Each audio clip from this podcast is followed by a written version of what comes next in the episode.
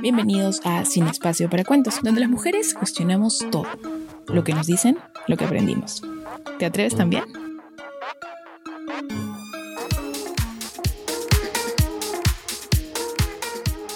Hola y bienvenidos a Sin Espacio para Cuentos. Hoy es nuestro primer programa y estamos muy contentas de estar con ustedes. Soy Vanessa Arias y me acompaña en la conducción Vivian. ¿Qué tal? ¿Cómo estás, Vivian?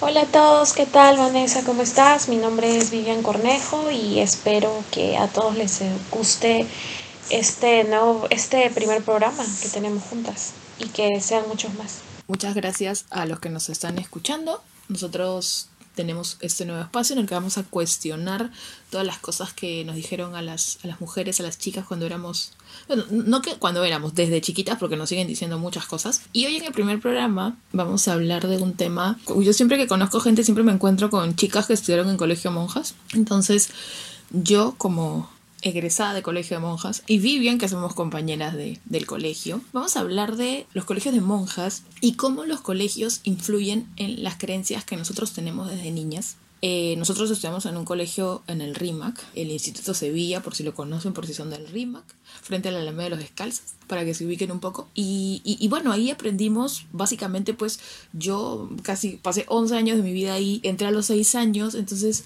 todos mis recuerdos de niñez están asociados un poco a la religiosidad, a mi colegio, a mis amigas. Eh, creo que un poco eso. Y, y, también como, como lo decía, estereotipos de qué hacemos, qué debemos hacer, qué no debemos hacer. Vivian, ¿tú qué te acuerdas de, esas, de esos momentos? Bueno, yo ahora que, que mencionas de que siempre te encuentras con, con chicas que han estado en colegio de monjas. Este, sí, yo también me he encontrado con varias, de hecho he hecho amigas y es como un imán, ¿no? Es como que, no sé, es algo que te eh, empiezas una conversación y dicen, ay, yo soy del colegio, es de monjas, sí, y tú también, no sé, es como, es como si nos llamáramos todas las que hemos estado en colegio de monjas y es como una atracción, un imán, ¿no? Bueno, yo yo tengo, este, tengo recuerdos, yo también he estado desde, junto contigo, ¿no? 11 años de mi vida en un colegio este, de monjas. A mí me, me, me gustó, se, me sentía segura, resguardada. ¿En qué sentido? En que veía a todos que eran de, de, mi mismo género, todos éramos niñas, las profesoras, todas las profesoras eran mujeres, de hecho había creo que uno o dos, creo que el psicólogo y el portero eran hombres, nada más creo. Después estaban todo el, todo el personal, todo eran mujeres, obviamente las monjas, nosotras, entonces era, es, me daba como que esa seguridad. Eso más que todo, y con el tema religioso, pues también, ¿no? Vivía toda esa, este, al que al principio de niña no lo entendía, poco a poco cuando fui creciendo, lo fui entendiendo. Eh, este, me gustaba, después ya llegando como que a, la adolescencia, como que ya era como que por Dios, ya paren de rezar, y ya después, eh, un tiempo más de salir al colegio, extrañaba eso, y luego como que ya dije, bueno, voy a vivir este mi, mi este, mi fe como yo quiera vivirla, ¿no? Y ahí. Bueno, en general hay, hay todo un tema con los colegios de monjas. Es, yo, bueno, o sea, estaba muy chivola como para pensar a qué colegio quería ir, la verdad.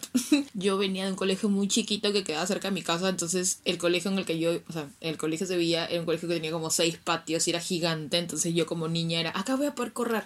Entonces era como, sí, sí, sí, no hay problema. No importa que tenga que levantarme temprano, vamos para allá. Entonces creo que, claro, y lo que dices de la religiosidad, o sea, nosotros entramos de seis años. Yo me acuerdo cuando nos mandaron a, a no sé, pues a aprenderme el credo, tenía siete, o sea, era como, ¿por qué tengo que estar aprendiendo estas cosas que ni siquiera mi mente entiende si soy tan chiquita? Pero era parte de, ¿no? Entonces, pues sí, hay, hay todo un tema con, con, con el colegio de monjas y hoy vamos a hablar de eso este, como les decía, para recordar un poco qué pasaba y también, ¿no? Que para cuestionar si es que realmente es necesario todo eso en una niña de 6 años, como les decía. Así que acompáñennos, que tenemos muchas cosas que contar que de repente ustedes no conocían de lo que era un colegio de monjas.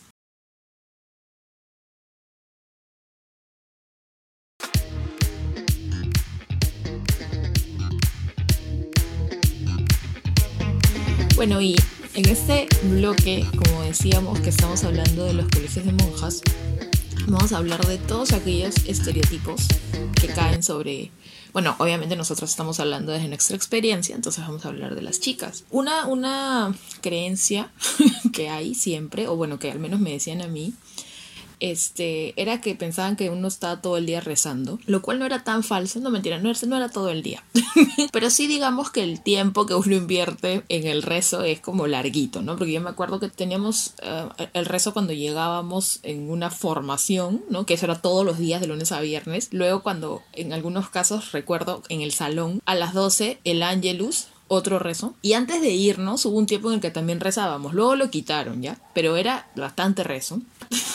era como la niña obediente que se dedicaba a rezar y aprenderse oraciones que no entendía bien, ¿no? Y, y, ahora lo pienso y digo, pucha, o sea, mi sobrina tiene seis años, o sea, con la edad cuando yo entré al colegio y sí me parece un poquito como loco, pero no es todo el estigma, ¿no? El estigma también es que somos tímidas, calladas, ¿no? Que le tenemos como que, no sé si miedo a los hombres o como que nos perturban. O sea, yo tengo tres hermanos, entonces tampoco es que nunca había visto hombres, ¿no? Sí los había visto, sabía cómo eran. Hay varias cosas en realidad, ¿no? Yo, a mí, por ejemplo, cada vez que me preguntan y de qué colegio vienes, les digo mi colegio y, y, me, y se sorprenden y me dicen, wow, colegio de monjas, o sea, de que saliste del colegio y arrasaste con todo. O sea, es esa creencia de estoy cautiva arrasé con todos los hombres sabidos y para ver, prácticamente eso fue lo que me dijeron y yo me quedé como que, perdón, o sea, este, no es así, ¿no? son cosas de que, que la gente tiene en la cabeza o también en el mismo entorno entre los colegios, ¿no? Si te encuentras con un colegio solo de varones, ¿no? Los los, el colegio de, de, varones también piensa lo contrario, que generalmente los colegios que son así están relativamente cerca o todos se conocen, ¿no? Porque hay, yo me acuerdo ahora que hablas de los rezos, me acuerdo que además de los rezos teníamos que ir a, algún servicio o algo, si las monjas decían, no, ¿saben qué? Tienen que venir el sábado porque el sábado va a haber una misa y no sé qué, entonces teníamos que ir a la misa y era como que seis años temprano a las siete de la mañana con tu trenza obligatoria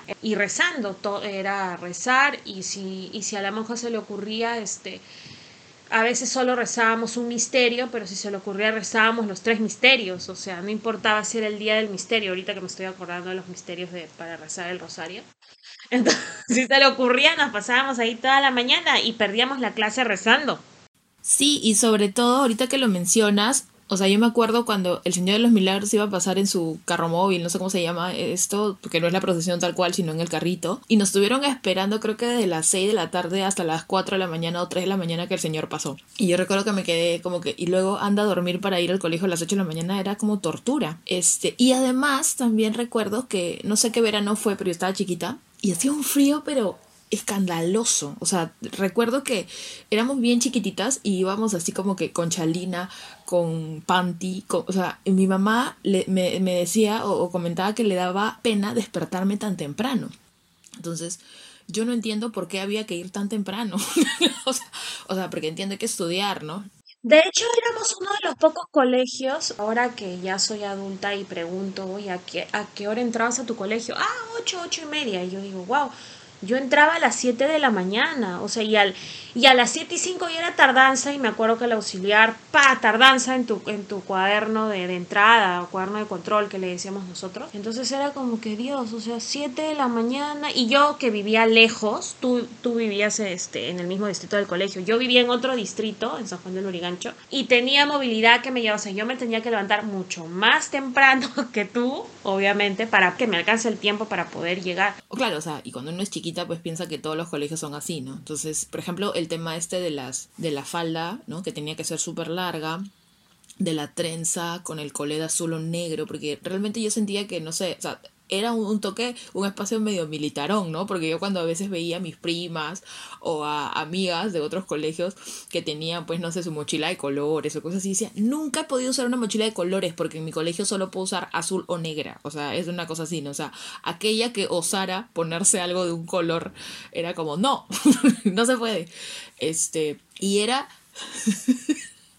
la falda, los colores, la falda, me acuerdo mucho porque que era debajo de la rodilla o a la altura de la rodilla a lo máximo que podías este, tenerla si es que crecías durante el año, a lo máximo. Después, si la falda te quedaba más, Sí, es que ahorita que, que, lo, ahorita que lo estás mencionando, o sea, lo, estoy pensando desde los puntos de vista de que nosotros entramos pues a los seis años nuestra, y, bueno, al menos de mi parte, a los seis años, pues era como la obediencia suprema sobre todo, ¿no? Ya son la autoridad y yo obedezco y está bien eso. Pero cuando uno ya va creciendo, ¿no? 10, 11 años, ya creo que a esa edad uno va cuestionando más, porque como te decía, ¿no? Quizá cuando uno está niña, yo estaba en automático y me decían, apréndete el credo, yo me lo aprendía, y rezate esto, y yo me lo rezaba, y vete a misa el domingo y escríbeme el evangelio, y lo, y lo escribía. Pero cuando ya uno crece, este, ya es distinto, ¿no? Nosotros le vamos a contar eh, algunas experiencias justamente de eso, ¿no? De lo que nos enseñaron y de cero discursos de odio. Así que ya volvemos con eso.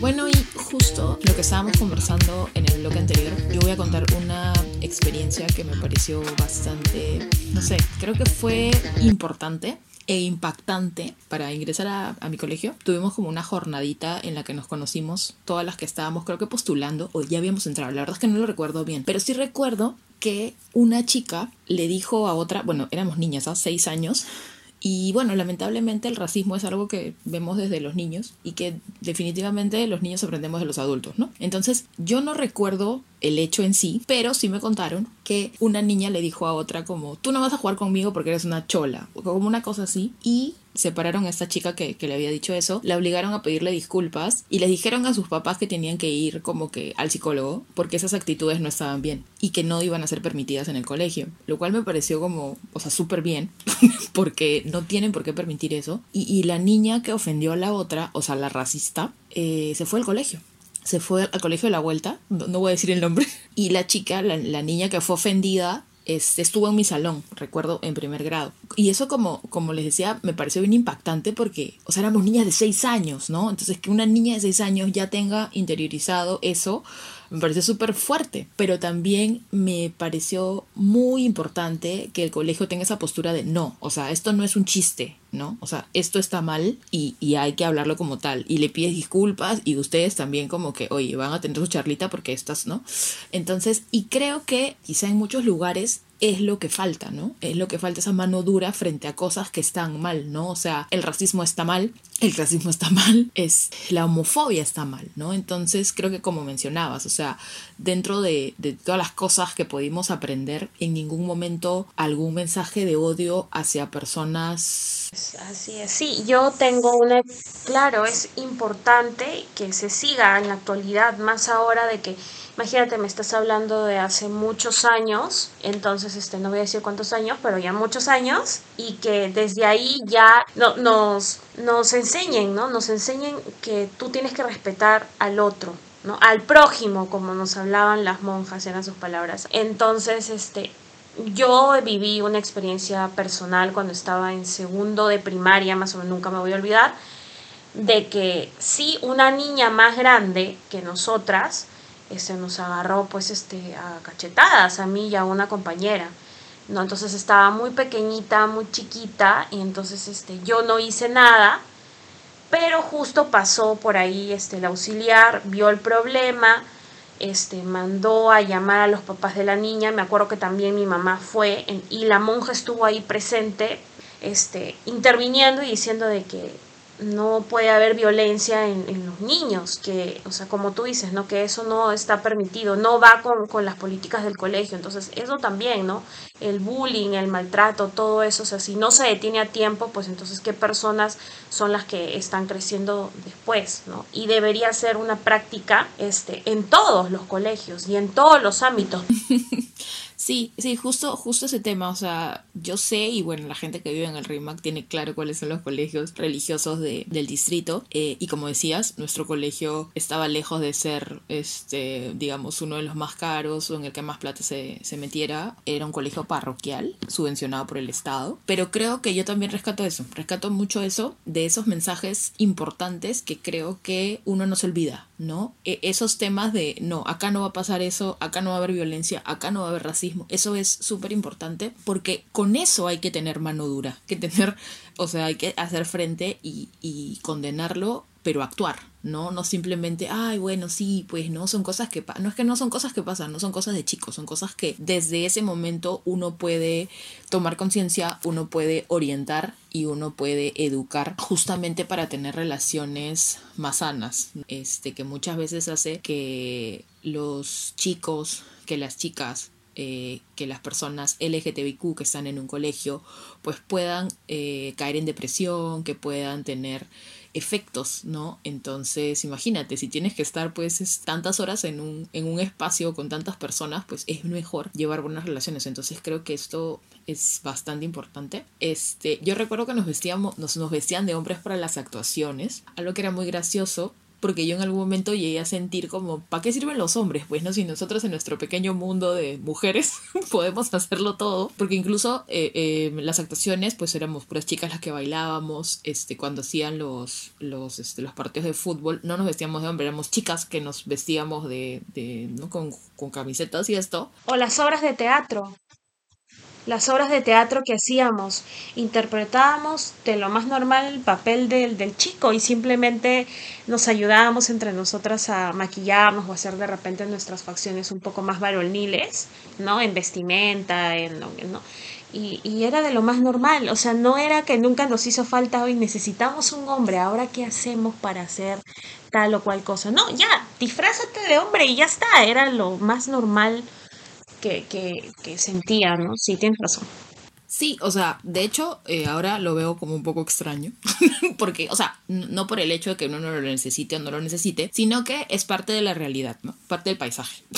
entonces, este, entonces sí creo que, que claro, al, al, hacer como esa omisión, este, uno pues crece pensando en ciertas cosas que pueden ser diferentes, ¿no? Cuando uno sale, porque sí creo que había como una pequeña especie de burbuja, ¿no? De que uno está en su colegio como tranquila, como así, como tú dices, segura y luego sales al exterior y te das cuenta pues que quizás eso era como una cápsula, ¿no? Y que en la vida real las cosas son diferentes. Entonces, eh, creo que, que desde ese punto también es importante revisarlo.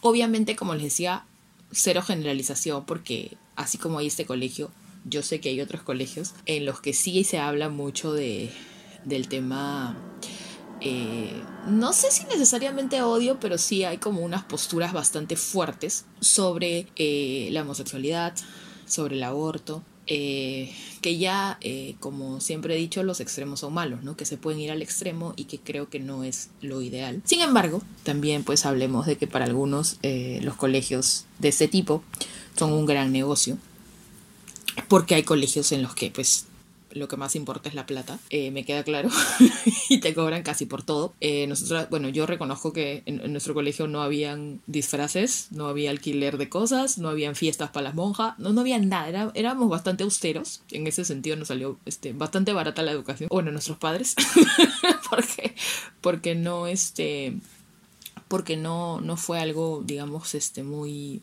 muy caro, ¿no?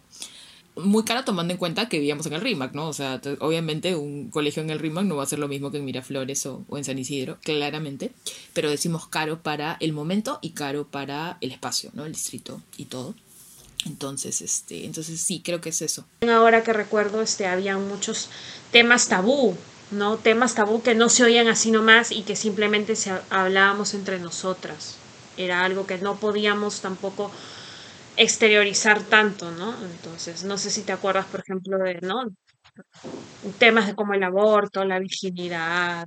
Sí, o sea, yo recuerdo el videíto ese de, de lo que pasa cuando uno aborta, que, que, nos lo pusieron, no recuerdo exactamente en qué año habrá sido. Obviamente recuerdo que, que sí era como que en una vida, ¿no? Y que el pecado y todo eso. Obviamente un colegio de monjas no te van a decir otra cosa diferente porque es la postura que la religión tiene y la iglesia uh, al respecto. Por más rebeldes o modernas que hayan sido las, las monjas de nuestro cole, este, obviamente el aborto es un tema como no negociable, ¿no? Pero lo, lo que sí me parece importante es justamente eso, ¿no? Que, que podíamos tener esta postura de, de, claro, del colegio religioso y todo, pero ya llega un momento en el que una misma se cuestiona cosas, ¿no? De, por ejemplo, el tema del embarazo, ¿no? Y, y, y, sí se escuchaba, ¿no? El tema de, de ah, no, ella, terminó, ella dejó el colegio por el, porque salió embarazada. Eh, creo que lo escuché un par de veces. Y, y obviamente eso, eso sí estaba recontra. Exactamente. Sí, fue, fue fuerte. De hecho, cuando nos enteramos era como que... la chica de la promoción tal, o sea, porque así nos tratábamos, ¿no? O de, o de tal salón, no, la votaron, porque, ¿y por qué la votaron? No, es que salió embarazada. O sea, era así, ¿no? Salió embarazada. Ah, y, y nosotros era como que eh, ponían eso como que el pecado mortal, ¿no? O sea, ¿por qué han hecho eso? Entonces las monjas se arrebataron y las la, la votaron. Tú vivías con ese... Eh, una regla y un... Era una regla, un temor, entonces... Em, pues vivías aterrorizada, este... Sí, eso sí, por ejemplo, hasta las patas, pues porque una persona no pierde el derecho a la educación por estar embarazada. Este, y creo que ahí era como, ah, no, el mal ejemplo. Pero qué mal ejemplo, o sea, creo que ya en determinado momento esas cosas ya no van, ¿no? Creo que ya hay, sí, creo que, creo que ya hay un tiempo en, el que en el que una ya se da cuenta de las cosas y, y puede claramente ver, ¿no? Si quiere seguir un embarazo. Y en el caso de, de eso, pues el colegio es una, entiendo que, que, era complicado, ¿no? Para el momento, pero tampoco votar a alguien porque salió embarazada. Eso sí me parecía como muy fuerte. Había niñas, compañeras que tenían, que, que tenían ideas raras acerca, porque no había exactamente, de hecho eran pocas veces las que nos hablaban de, de estos temas, o sea, no teníamos idea de que sí nos hablaban de la fisiología, o sea, tampoco vamos a decir que estábamos en un mundo paralelo y que no sabíamos nada del sexo o esas cosas. Sí nos hablaban de, la, de, de todo, ¿no? De la anatomía del cuerpo y cómo sales embarazada y cómo no, pero no era algo de que este, estaba pues en la política de las monjas. De hecho, ellas dejaron a, vamos a decir, a los civiles tratar ese tema que ellas no manejaban o no podían hacerlo de una forma pues este educativa, ¿no? Sin mezclar este, las ideas de repente religiosas que tenían. O había niñas o compañeras que tenían ideas un poco extrañas, ¿no? Acerca de la menstruación, o sea, yo me acuerdo que fue un escándalo la primera niña que tuvo un accidente con, con su menstruación, o sea, oh Dios mío, ya le vino la regla, y manchó, y se manchó, ¿no? Era nosotros era, oh, por Dios, ¿qué le pasó? era como que terrible, yo lo viví, o sea, no mi menstruación, sino a esta compañera que le pasó eso, dije, pobrecita, ¿no? pero en realidad no tenía por qué haberle dicho, pobrecita, ahora ya le viene la regla, sino es parte de, ¿no? Entonces es parte de crecer, de serte mujer, de crecer, ¿no? Tu cuerpo va cambiando, pero sí, teníamos esas ideas. Sí, y bueno, con esas ideas, que han sido bastantes creo, este, nos vamos al tercer bloque. Vamos a, al tercer bloque a hablar un poco de, de la amistad y del valor de estos lazos que se tejen cuando uno está como chiquitita todavía. Es, es un tema un poquito más, este, un tema un poco más bonito. Ya volvemos con eso.